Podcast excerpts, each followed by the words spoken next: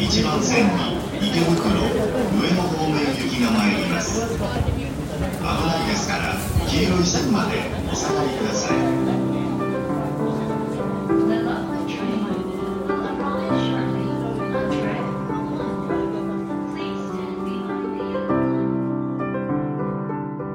跨进了令和，东京如今又是什么模样？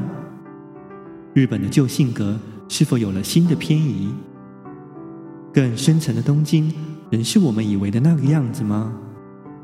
走过震灾的复兴，走过史上第一次奥运的延期，走在这座过度敏感的城市里，有时令人爱不释手，有时困惑却又难以脱离。那一股自然而然的矛盾共存，正是东京吊诡的魅力。我是张维中，这是我的新书《东京直送》。拆开华丽的包装纸，发现东京顽固又可爱的真实。再一次让我细心打包，直送给你。东京城市与人际关系的在地体会，日常东京鲜为人知的小小惯性。